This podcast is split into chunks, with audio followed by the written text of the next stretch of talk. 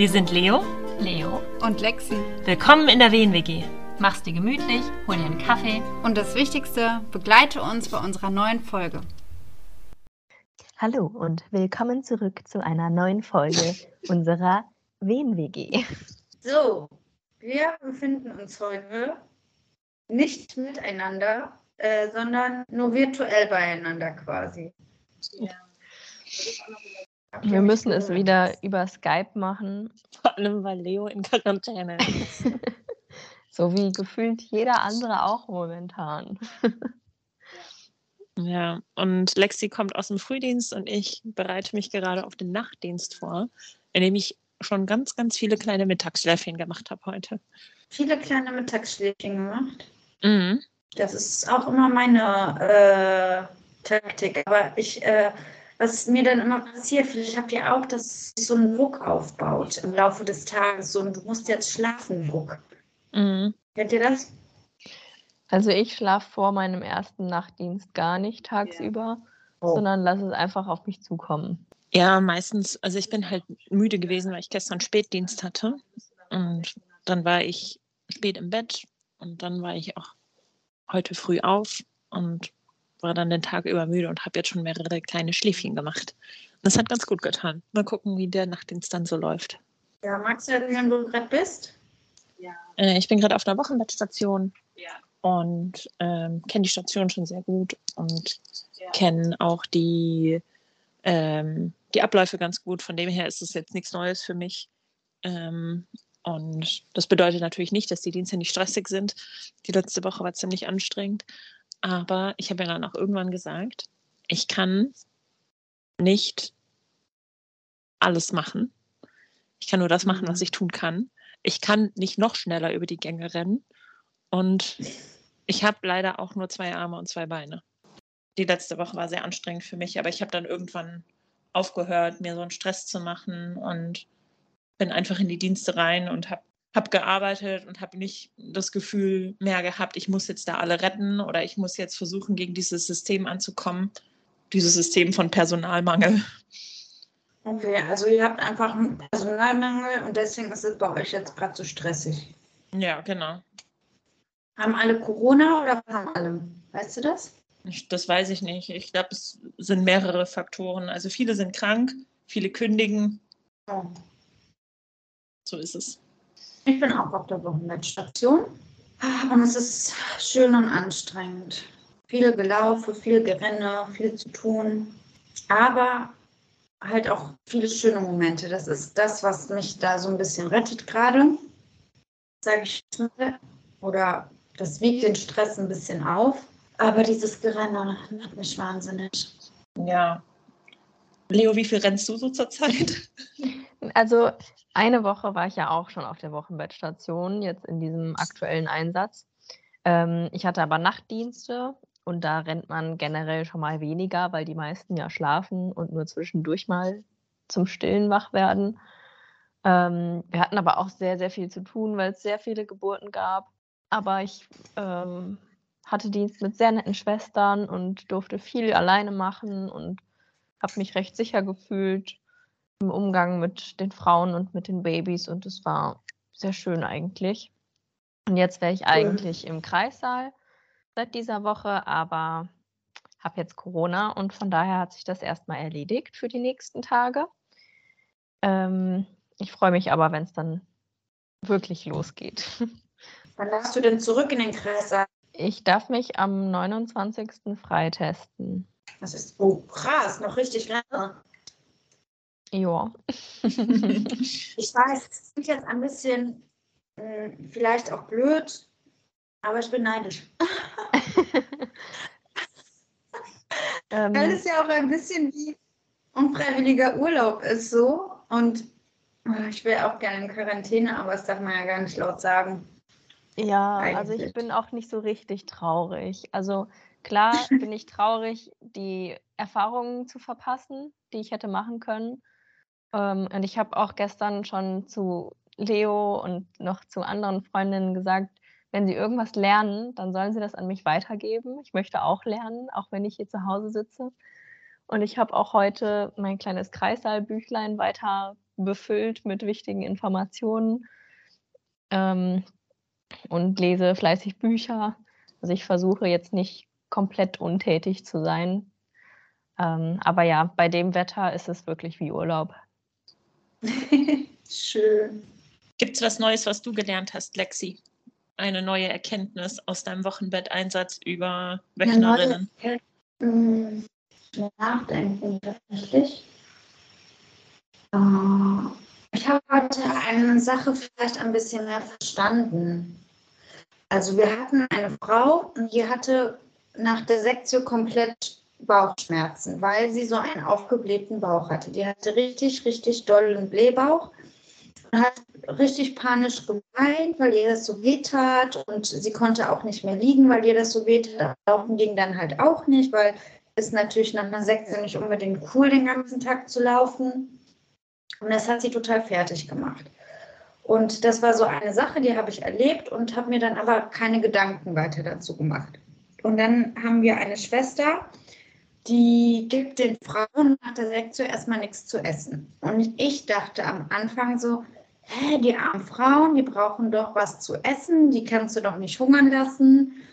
Und ähm, ich, mein Impuls ist immer so, nach, direkt nach der OP kriegen die von mir erstmal was zu essen, weil die brauchen ja die Kraft fürs Stillen etc. pp. Jetzt habe ich das bei der Schwester ähm, so mitbekommen, dass sie halt gesagt hat, wenn die Frauen nach der Operation direkt so heftig essen ne, und krank essen ist halt keine Schwungkost, sage ich jetzt mal, dann verstärkt das diese Blähungen total. Und ich bin da noch nicht ähm, so richtig zu einer Erkenntnis gekommen, aber ich wollte das nochmal so ein bisschen näher erforschen, ob das macht es Sinn, den Frauen zu sagen, essen Sie erstmal nicht, trinken Sie ganz viel Stilltee, der ist gut für die Verdauung, so dass Sie erst gar nicht diesen schlimmen Blähbauch bekommen. Und das habe ich auf jeden Fall, das ist so eine Sache, über die ich heute nachgedacht habe. Macht das Sinn, den Frauen erstmal so ein bisschen zu, ja, sie auf Diät, sage ich jetzt mal, zu setzen, beziehungsweise erstmal zu gucken, dass sie nicht so schwer essen, um einfach diesen Blähbauch zu vermeiden. Weiß ich nicht. Was sind eure Erfahrungen dazu? Also die Frauen nach Sektiones, die ich bisher betreut habe oder begleitet habe in ihren Tagen im Wochenbett bei uns auf Station, hatten eigentlich alle immer Schmerzen, ähm, auf, also unterschiedlicher Art. Aber diesen krassen Blähbauch habe ich, glaube ich, noch nicht mitbekommen. Beziehungsweise noch nicht so, dass ich das in Verbindung mit dem Krankenhausessen gebracht habe. Was aber total sinnig ist, weil Krankenhausessen ja nun wirklich weder schonend für Magen noch für andere Körperfunktionen ist. Also ich habe das halt auch, auch, noch nicht so mitbekommen. Ich dachte halt, es ist ganz lustig. Man kennt es ja irgendwie selber, wenn man den ganzen Tag nur liegt oder sitzt, dass die Verdauung so ins Stocken gerät. Ja, weiß ich nicht. Müsste, müssten wir mal im, in der Schule besprechen und nach Evidenzen fragen. Also ich habe nur mal gehört, dass die Frauen eben kein Sprudelwasser trinken sollen, weil das eben zu Blähbauch führen kann. Und ich war einmal auf einer Station, wo mich auch eine Frau nach einer Sektion gefragt hatte, ähm, was sie denn jetzt essen dürfte. Oder sie hatte sich ganz viele so kleine Snacks mitgebracht und hatte gefragt, ob es irgendwas gibt, was sie denn jetzt nicht essen sollte. Und ähm, die Schwester, die mit im Zimmer war, meinte nur, ach, die Hebammenschülerin weiß das ja besser als ich und ist rausgegangen. Und ich war so, äh, keine Ahnung. Gibt es irgendwas, was man nicht essen sollte? Also, ich habe ihr dann irgendwie versucht, so, ja, so nach meinem Gefühl zu antworten, dass sie essen darf, worauf sie Lust hat. Und jetzt halt vielleicht nicht irgendwelche Sachen, wo man Blähungen herkennt, also irgendwie Kohl oder so, aber ansonsten wüsste ich nicht, dass man auf irgendwas verzichten muss. Sowieso nicht. Und ich glaube, wenn man jetzt ans Spielen denkt, dann ist ja eh die Devise, ist das, was du eh auch schon immer gegessen hast, so, was dir ja. gut tut. Aber jetzt bezogen auf den Sektio-Blähbauch, weiß ich nicht. Das äh, werde ich recherchieren. Und sonst hatte ich halt keine Erkenntnisse. Viele schöne Erlebnisse, wenn die Babys endlich an die Brust es schaffen, Frauen ganz stolz sind. Stolze werdende Papas, ganz viel gekuschelt. Also sowas fand ich einfach richtig schön. Ja. ja. grundsätzlich, wie findet ihr Wochenbettbetreuung im Krankenhaus? Also was, wir haben ja jetzt schon mehrere Einsätze auf der Wochenbettstation gehabt oder auf unterschiedlichen Wochenbettstationen.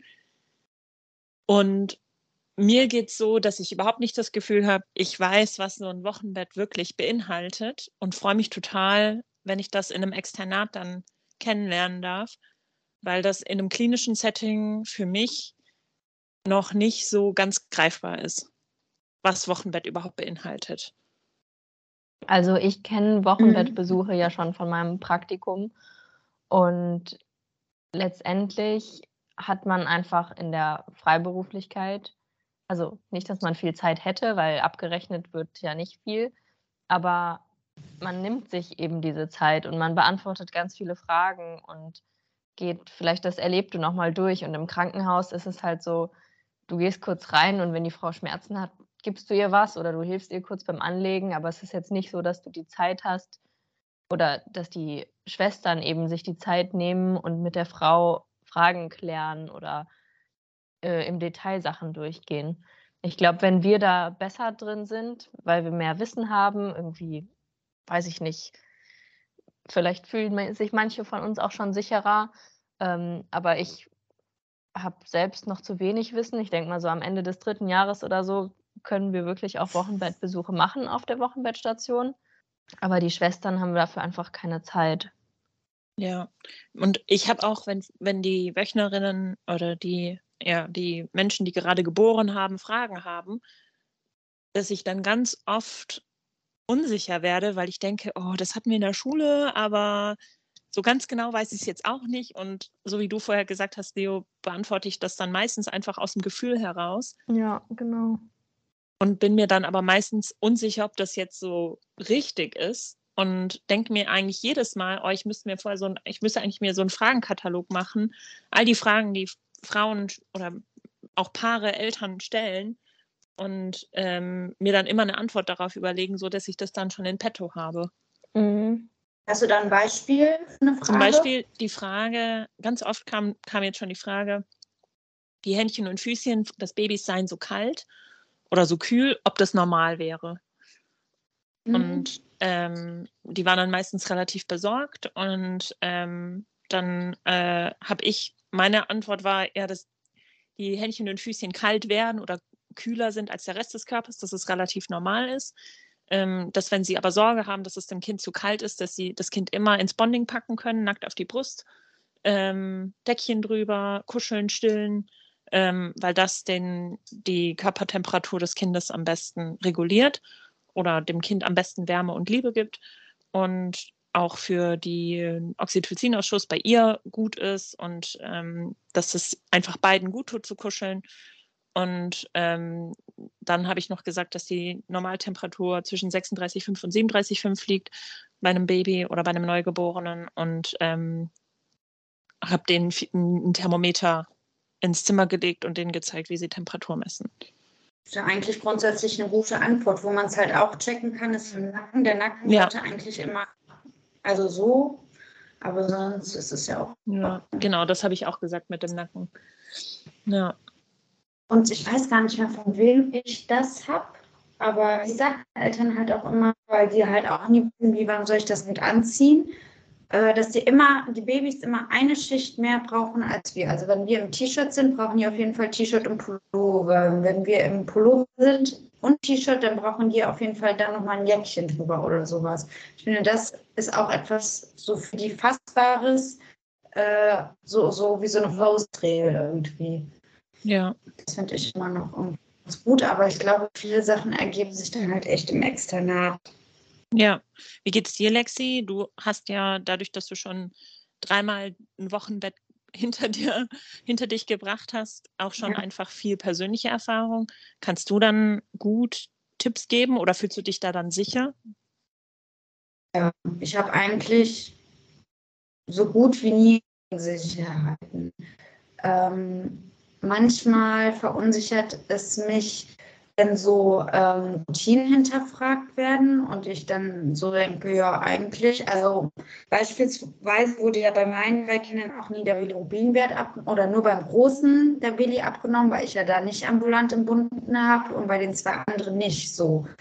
Und wenn die dann sagen, muss das sein, natürlich würde ich dann gerne antworten, ja, es ist auf jeden Fall kein Muss und man sieht den Kindern das auch an und sie stillen ja und es reguliert sich und ähm, sie haben eine Nachsorgehebamme, die guckt auch drauf, wenn das Kind führt, aber sowas macht mich dann unsicher, weil ich darf natürlich nicht mein, meine persönliche Meinung dazu weitergeben, sondern bin dann so hin und her gerissen das halte ich für richtig, das habe ich so erlebt. Und das ist aber Klinikstandard. Und dann muss ich mir halt immer wieder in den Kopf rufen, diese Frauen sind ja da, weil sie diese Klinik, diesen Klinikstandard ja auch wünschen. Sonst wären sie halt nicht in der Klinik. Und deswegen darf ich denen bei solche, solchen Routineuntersuchungen auch ein gutes Gefühl geben. So, das sind eher meine Unsicherheiten. Eine ähm, Frage, Aber, die mir sehr oft gestellt wurde bisher, ist halt auch die Frage, darf mein Kind im in meinem Bett schlafen? Und dann gebe ich halt immer die Antwort, also die Ärzte hier würden Ihnen sagen, das Kind soll in seinem eigenen Bett schlafen, ähm, was damit zusammenhängt, dass eben dann gewährleistet ist, dass keine Decke über das Kind fallen kann oder so. Ähm, und dann sage ich den mhm. Eltern aber auch, dass ihnen das von der Natur aus mitgegeben ist, dass sie jetzt nicht irgendwie über ihr Kind drüber rollen oder so. Da ähm, wurden den Menschen Instinkte mitgegeben, das passiert nicht. Und wenn man halt sich selbst sicher damit fühlt und glaubt, das Kind kann nicht rausfallen, weil es genug abgesichert ist und es kann nichts über das Kind drüber fallen, dann äh, spricht eigentlich auch nichts dagegen, dass das Kind mit im Bett schläft. Ich finde auch, also ich sehe das auch so und ich finde eigentlich, also ich glaube, 90 Prozent der Eltern, die mit einem Neugeborenen nach Hause fahren, werden nicht die Muße haben, das Kind jedes Mal wieder zurück in das Bett zu legen, weil die sind übermüdet. Das Kind fordert es ein, bei den Eltern zu schlafen. Und ich finde, statt so vehement ein Verbot auszusprechen, könnte man ja einfach sagen, wie kann ich Co-Sleeping sicher gestalten? Wie kann es halt nicht passieren, dass mein Kind in eine Matratzenritze rutscht, dass ich versehentlich, weil mein Kind auf Brusthöhe äh, liegt, die Decke über seinen Kopf ziehe? Äh, wie kann ich Co-Sleeping sicher gestalten? Wäre doch eine für, also für mich eine sicherere Aufklärung, als einfach ein Verbot aufzusprechen, weil wir wissen, dass die Eltern das Kind trotzdem mit ins Bett nehmen werden, früher ja. oder später. Sehe ich auch so. Deshalb finde ich es auch immer wichtig zu erwähnen, dass die Ärzte es ihnen anders sagen werden. So nicht nach dem, also damit die Eltern auch merken, okay, wir kriegen jetzt hier nicht zwei unterschiedliche Informationen und müssen uns eine aussuchen, ähm, also eine Erklärung, sondern dass ich eben sage, was bei den Ärzten dahinter steckt und wie ich es aber ihnen empfehlen würde. Ja, ich hatte mhm. auch neulich die Situation, da war ich bei der U2 eines Kindes mit dabei und die Mutter war bei der Untersuchung selber nicht dabei und danach habe ich das Kind ähm, wieder zu der Mutter gebracht und die Ärztin hatte mir dann gesagt, ja, klär dann noch über ähm, sichere Schlafverhältnisse auf, also sagt der Mutter auf jeden Fall, ähm, das Kind soll nicht bei ihr mit im Bett schlafen und Raumtemperatur so und so und ähm, all diese, diese, diese Aufklärung, die diese Ärztin ähm, standardisiert immer gibt. Und dann habe ich auch ähm, ähnlich wie Leo das gemacht. Ich bin zu der, dann mit dem Baby wieder zu der Mutter und habe gesagt, ja, ich soll Ihnen von der Ärztin sagen, so und so und so, aber ähm, Co-Sleeping ist definitiv möglich und ähm, ist nicht grundsätzlich falsch. Und ich finde, dieses Bedürfnis, das Kind bei sich im Bett zu haben oder das Kind nah bei sich zu haben, ähm, das zu unterbinden, finde ich irgendwie total schwierig, weil ich kann doch der Mutter, die ihr Neugeborenes bei sich auf der Brust schlafen haben möchte oder ähm, im Arm, während sie im Bett liegt, kann ich das doch nicht verwehren. Nein. Vor allem, weil es für die Gesundheit des Kindes und auch für die psychische Gesundheit der Mutter und Oxytocinausschuss etc. total wertvoll ist. Das glaube ich auch. Und ähm, klar muss man so Sachen schon auch erwähnen, finde ich, so, äh, dass halt nichts im Bettchen liegen soll und dass sie auf jeden Fall alkoholisiert oder unter Medikamenteneinfluss beim Partner getrunken hat. Was sind schon alles wichtige Sachen, aber man kann halt nicht einfach ein Verbot aussprechen, ne, sondern muss halt echt einfach darüber reden, wie kann man das sicher gestalten. Ja. Und ja. Ich glaube, das würde halt den Ärzten zu lange dauern und deswegen haben die diese, diese fünf bis sieben Sätze, die die eben bei der O2 dann sagen. Ähm, und damit die das so auf absolute Nummer sicher gehen können. Aber finde ich halt den falschen Ansatz. Ja, es ist ja auch Empfehlung. Ne? Das wird ja genauso, wie die Ärzte das einfach sagen, empfehlen. Und ähm, natürlich folgen sie diesen Empfehlungen. Ja. Weil sie Ärzte sind. Ach man, dieses ganze Systemgeschiss, ne? Das ist manchmal einfach anstrengend. Und ich merke so selber bei mir, also ich sehe einfach sehr viele Sachen kritisch. Und dann frage ich mich, tust du dir einen Gefallen damit, dass du alles so kritisch siehst? Oder wäre es nicht leichter, einfach alles nicht mehr zu hinterfragen? Oder vielleicht ist auch meine Wahrheit oder das, was ich denke, nicht richtig. Und manchmal kostet es mich so viel Kraft, irgendwie da so. Ich wünschte, ich wäre wie so ein Schaf. Wisst ihr, was ich meine? Was einfach so der Schafsherde hinterherlaufen könnte, ohne nach links und rechts zu gucken, weil ich glaube, das würde das Leben an manchen Stellen leichter machen irgendwie. Aber ich glaube, dann könntest du keine Hebamme werden. Ja, klar, es gibt doch genug Hebammen-Schafe. ich glaube, so der, der innere. Ja, ich weiß, was du meinst, aber so dieser innere Antrieb, ähm, Gebärende, schwangere Gebärende und Wöchnerinnen zu begleiten, impliziert eigentlich schon, dass man nicht blind irgendwelchen Regeln folgt, weil dieses, diese Begleitung einfach so individuell ist. Aber in einem mhm. klinischen Setting, Setting oder in diesem System ist es halt Standard, gibt es halt standardisierte Formen oder gibt es Standards und das ist super schwierig, sich damit auseinanderzusetzen, finde ich auch so. Also mich dann mit dem, was wir in der Schule lernen oder beziehungsweise das, was ich selber glaube oder was ich selber für richtig halte, dann mit dem zu vereinbaren, was in der Klinik abgeht, ist halt auch manchmal einfach belastend.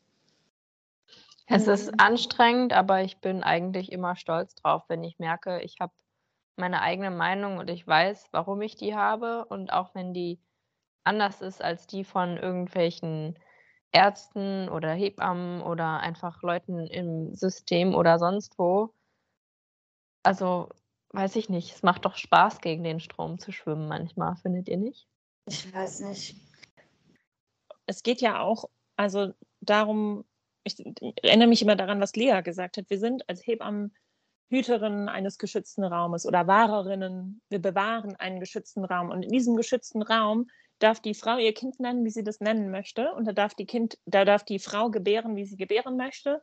Und da ist komplett egal, ähm, welche Vorgeschichte oder welchen Hintergrund die Frau mitbringt, weil es überhaupt nicht im Fokus steht. Und es ist auch gar nicht in unserem Ermessen oder in unserem, ja, es liegt gar nicht an uns zu bewerten, weil das für die Betreuung oder für die Begleitung dieser Geburt, dieser Schwangerschaft oder dieses Wochenbetts komplett unerheblich sein sollte. Ja, ich habe halt bei mir angefangen zu zweifeln, dass also ich will ja auch die anderen nicht werten oder bewerten. Ich will auch nicht herüberkommen, als wüsste ich alles besser und als wäre ich irgendwie überheblich oder würde den Menschen keinen Spaß gönnen. Und ich will ja auch nicht alles immer nur kritisch sehen. Und deswegen wünschte ich mir, ich müsste nicht alles so kritisch sehen. Ich würde einfach darüber hinwegsehen und meinen Spaß daran haben und einfach, also das also ich verstehe total, dass du diese Gedanken hast, aber ich finde, du musst sie nicht haben, weil es ist ja jetzt nicht so, als würdest du keinen Spaß verstehen. Du weißt einfach, in welchen Situationen es angebracht ist und in welchen nicht. Ja. Und ich finde, du solltest dir genau das bewahren, Lexi, dieses kritische Denken und dieses, ähm, dieses Hinterfragen und dieses das System anzweifeln. Das macht dir deinen Alltag vielleicht manchmal schwieriger, äh, manchmal schwerer und das macht dir vielleicht auch deine Arbeit im Krankenhaus manchmal schwerer, aber die Begleitung der Paare profitiert davon. Hm. Und was ich halt auch nicht möchte, ist, dass der dass der ähm, Eindruck von mir entsteht, dass dass Klinikgeburten per se schlechter sind oder dass Klinikhebammen per se schlechter sind. Weil ich glaube, im Vordergrund steht immer das, was die Mutter möchte. Und wenn die Mutter in der Klinik entbinden möchte, gebären möchte, dann soll sie aber wenigstens eine geile Betreuung haben. Und dann ist das für mich auch okay. Ich will das gar nicht judgen, ja, wo er sich wohlfühlt irgendwie. Ich glaube, das ist was, was wir im Podcast auch nochmal sagen müssen, weil wir haten schon immer so das System. Mhm. Und ich meine, ja, es gibt Kackhebammen und das System ist irgendwie doof, aber es gibt auch richtig coole Kliniken und es gibt richtig coole Hebammen und es kann auch richtig gute Klinikgeburten ja. geben. Und auch, es gibt auch äh, Teams, in denen die Zusammenarbeit zwischen Hebammen und dem ärztlichen Personal total gut funktioniert. Und es gibt auch Gynäkologen und Gynäkologinnen und äh, Pädiater, Pädiaterinnen, die sich wahnsinnig ähm, reflektiert mit ihrer Arbeit auseinandersetzen. Und die stehen ja auch unter ganz viel Druck, ähm, vor allem von oben und müssen auch äh, 24-Stunden-Dienste leisten etc. Und ähm, ich merke das bei mir selber, dass ich manchmal in so einer Anti-Haltung gegen Ärzte bin, ähm, weil ich einfach da so dann mittlerweile so konditioniert vielleicht auch schon drauf bin durch die Kreißererfahrungen ähm, und das aber ja nicht hilft. Also es hilft ja nicht, wenn ich in den Kreißsaal reingehe mit einer Anti-Haltung gegen Ärzte zum Beispiel, weil die, das ärztliche Personal ist bei vielen Kliniken und in vielen Kreissälen an der Geburt, äh, also bei der Geburt dabei oder am Ende mit dabei und oder wie auch immer. Ja auch. Ne? Genau. Die Frauen und, wollen das, die wünschen sich das. Und deswegen ist es voll wichtig, deswegen finde ich das ganz gut, Leo, dass du sagst, wir sollen das im Podcast auch nochmal ansprechen, dass wir uns das auch immer wieder nochmal, dass wir das auch hier wirklich nochmal explizit sagen. Klar, wir, wir kritisieren das System und wir sind auch oft verärgert oder enttäuscht oder wütend, aber grundsätzlich sollten wir ähm, bestreben oder danach streben, etwas, ähm, also für etwas zu arbeiten und nicht gegen etwas zu arbeiten. Ja, und ich finde ein paar aus unserer Klasse richtig toll, die sagen, sie wollen in der Klinik arbeiten ja. und sie wollen eben da was verändern und für gute Geburten ähm, sich einsetzen, die eben in der Klinik stattfinden.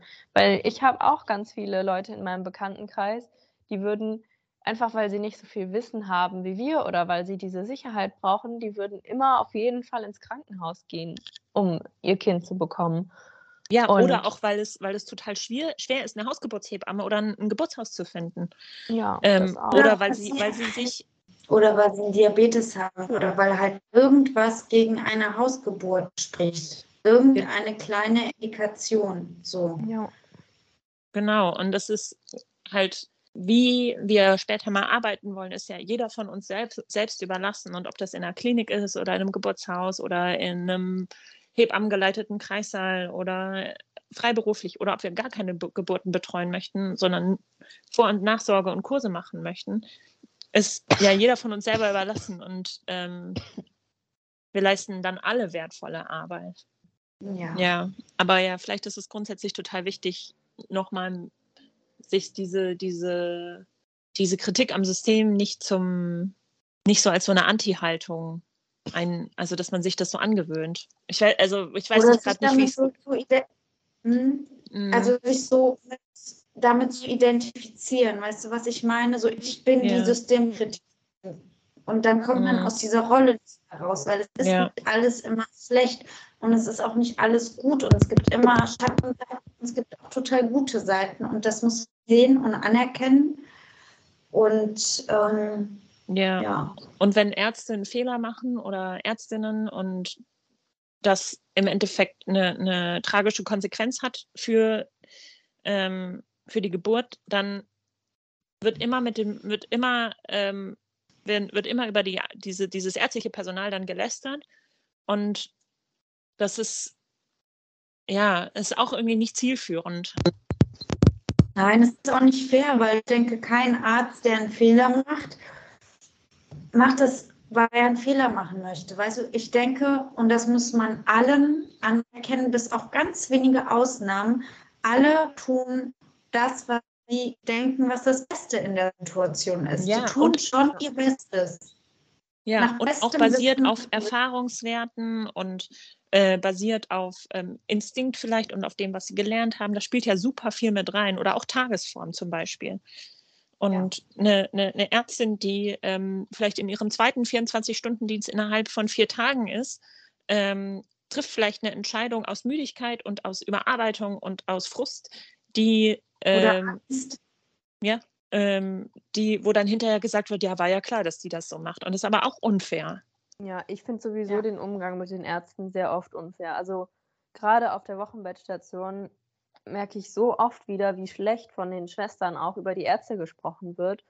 Und ich reg mich da immer so drüber auf, weil ich mir denke, ey, das ist auch nur ein Mensch und der ist eigentlich richtig nett.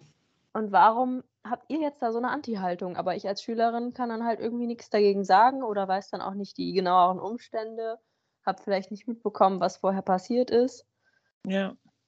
Aber ja, es ist echt schlimm, sowas.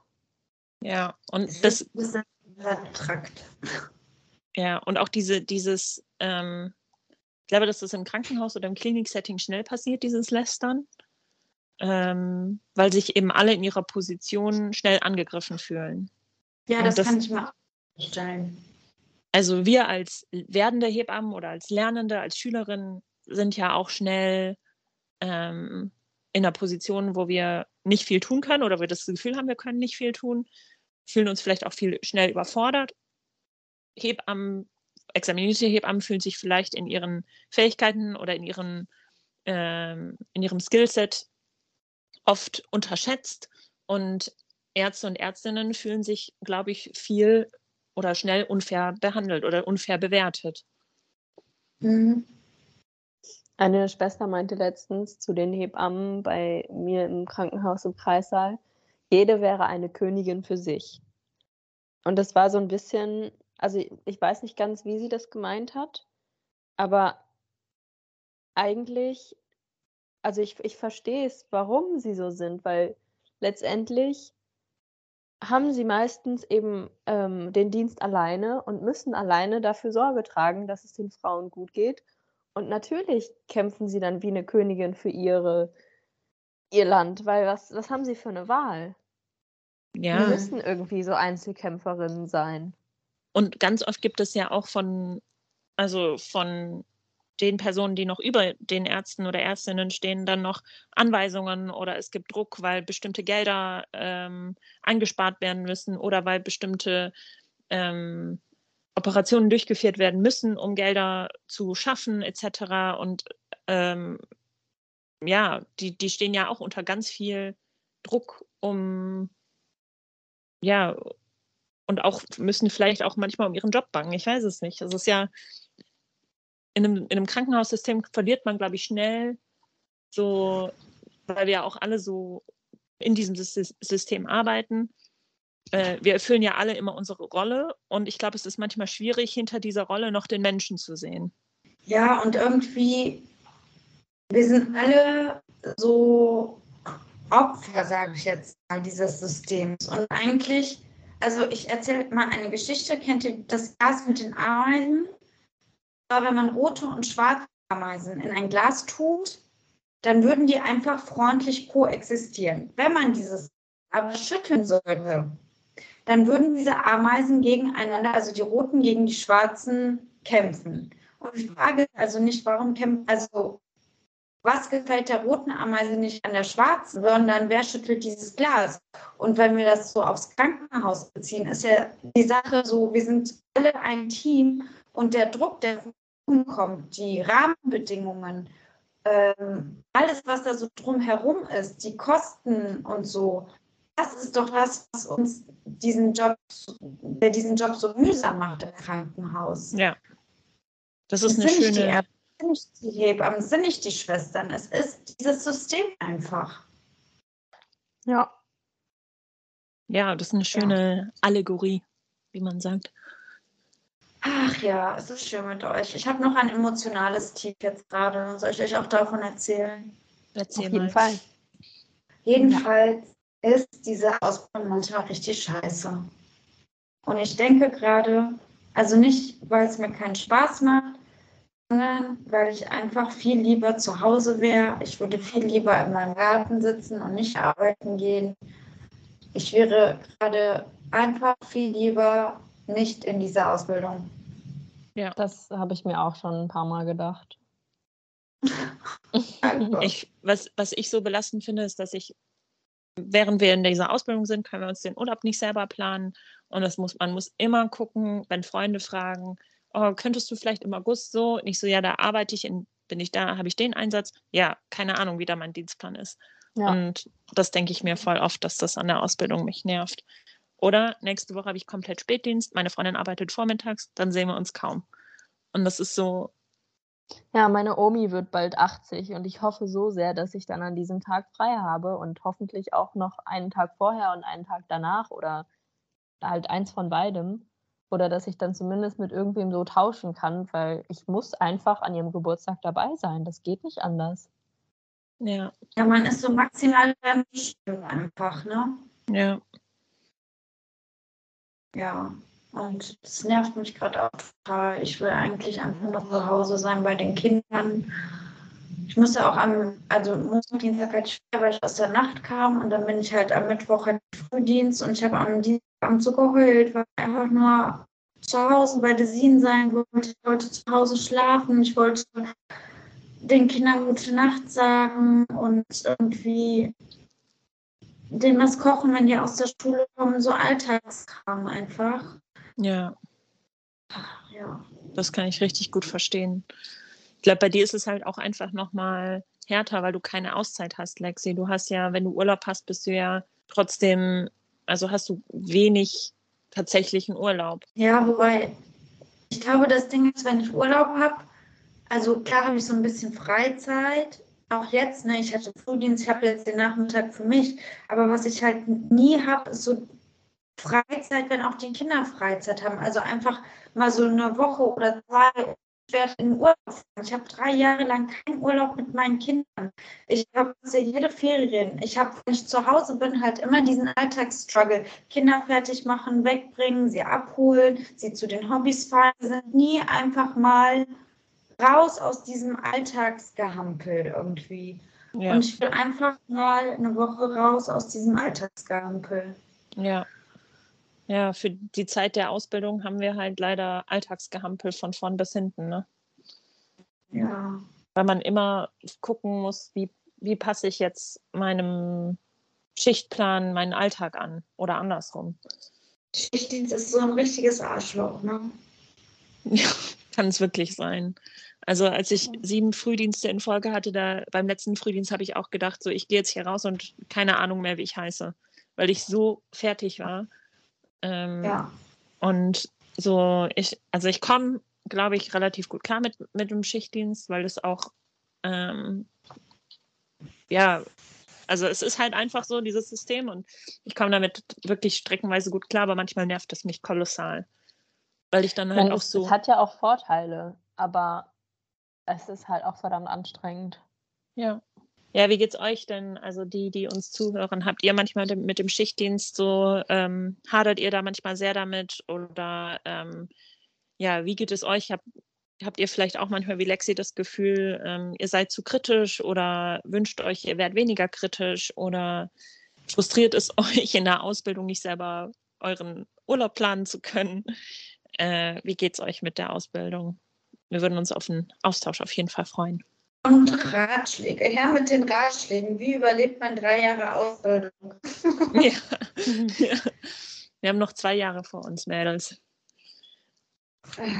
Es sind nur noch 23 Monate. Wir haben schon ein Jahr geschafft. Ja, mhm. das kriegen wir auch hin. Und ja, ich bin mir auch sicher, dass wir das hinkriegen. Und es gibt auch richtig viele schöne Momente. Und ich würde niemals diese Ausbildung abbrechen. Aber nee Alter, das muss man so hart wollen, um das durchzuziehen. Ne? Sonst macht man es nicht. Ja, ich bin gespannt, was okay. die nächsten zwei Jahre für uns noch bereithalten. Wo seid ihr nächst so eingesetzt? Äh, mein nächster Einsatz ist im Gyn-OP. Da bin ich auf jeden Fall schon gespannt drauf. Mal gucken, ob ich umkippe oder nicht. Ja, dann ist eine gute Story. Ja. Ach, ich mache mir da nicht so viel Stress. Das Gute am Gyn-OP ist ja, dass man die Wochenenden frei hat. Ja, da freue ich mich auch schon sehr. ja. Und wo seid ihr so eingesetzt? Auch Ähm, OP. Ich bin die nächsten Wochen erstmal noch im Kreissaal, also wenn ich denn dann wieder dahin darf. Und danach Wochenbettstation wieder. Ja, ich glaube, Gen-OP habe ich erst im September. Wird spannend. Ja, ich glaube, es ist an der Zeit. Ja. Aber war schön mit euch zu quatschen, wie immer, und sich auszutauschen. Ihr Lieben, wir sehen uns in zwei Wochen wieder. In der BNWG.